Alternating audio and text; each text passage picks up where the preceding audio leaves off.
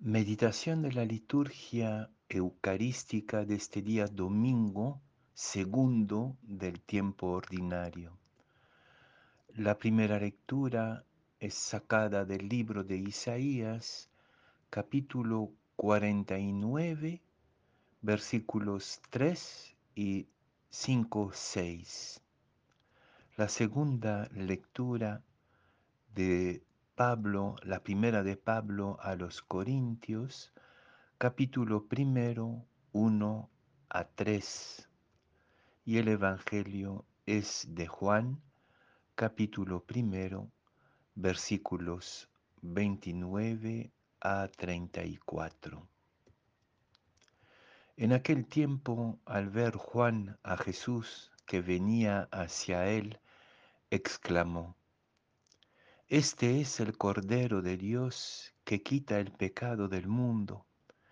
Este es aquel de quien yo dije, tras de mí viene un hombre que está por delante de mí, porque existía antes que yo.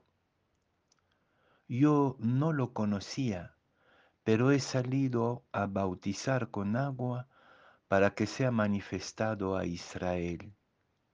Y Juan dio testimonio diciendo, he contemplado al Espíritu que bajaba del cielo como una paloma y se posó sobre él.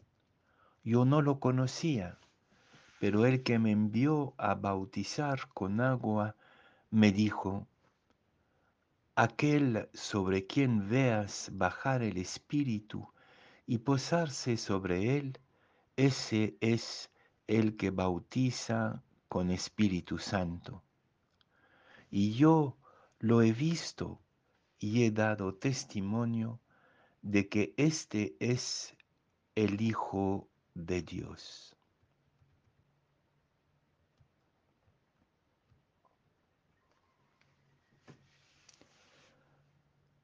Aquí estoy, Señor, para hacer tu voluntad, nos canta el Salmo. Quien hoy día no aspira a la revelación y manifestación de un hombre, de una mujer providencial. Nuestros pueblos están errando como ovejas sin pastor, buscando desesperadamente justicia y sentido. Pero qué ausencia abismal de voces que puedan inspirar, de verdadero, verdaderos guías providenciales. Curiosamente, la liturgia de hoy retoma textos que hemos escuchado de manera repetida durante el tiempo del Adviento, durante el tiempo de la Navidad y en particular en las fiestas, la fiesta de las manifestaciones de la Epifanía, con la última fiesta que ha sido el bautismo de Jesús. Qué curioso que tan pronto en el tiempo ordinario la Iglesia vuelva a proponernos esos textos.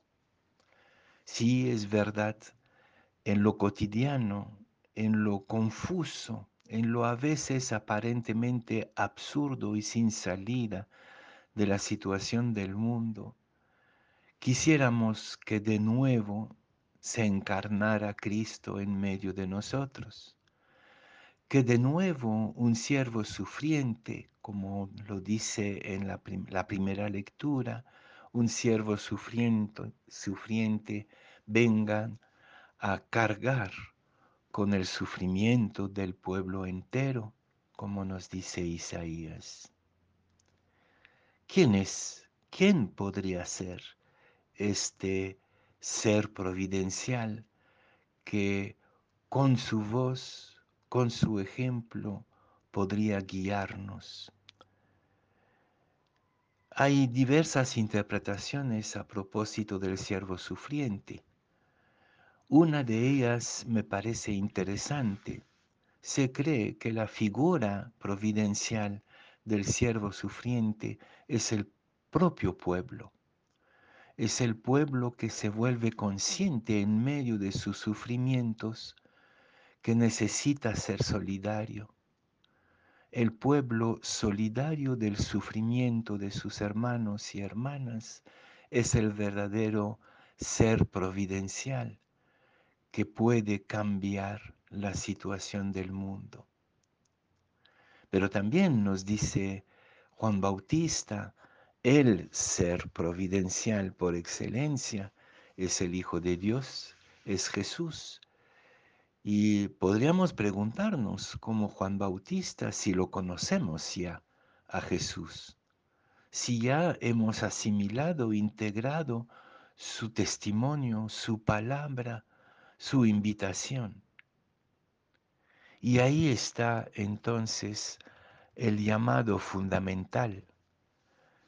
¿Quién es el ser providencial que anhelamos, que nos hace falta? Eres tú, soy yo. Es lo que nos dice San Pablo en la segunda lectura. Llamados a ser santos con todos los que en cualquier lugar invocan el nombre de nuestro Señor Jesucristo.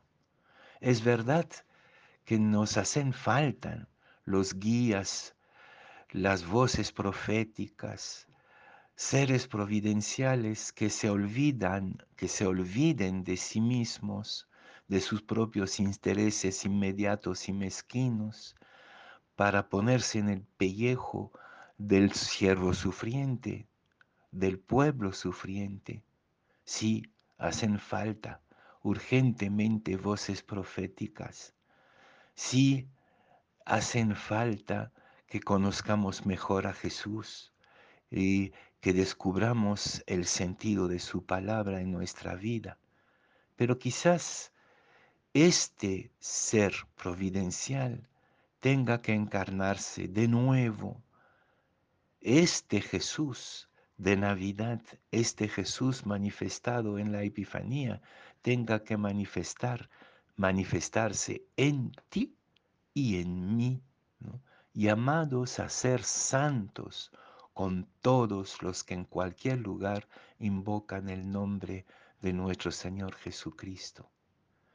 Aquí estoy, Señor, para hacer tu voluntad.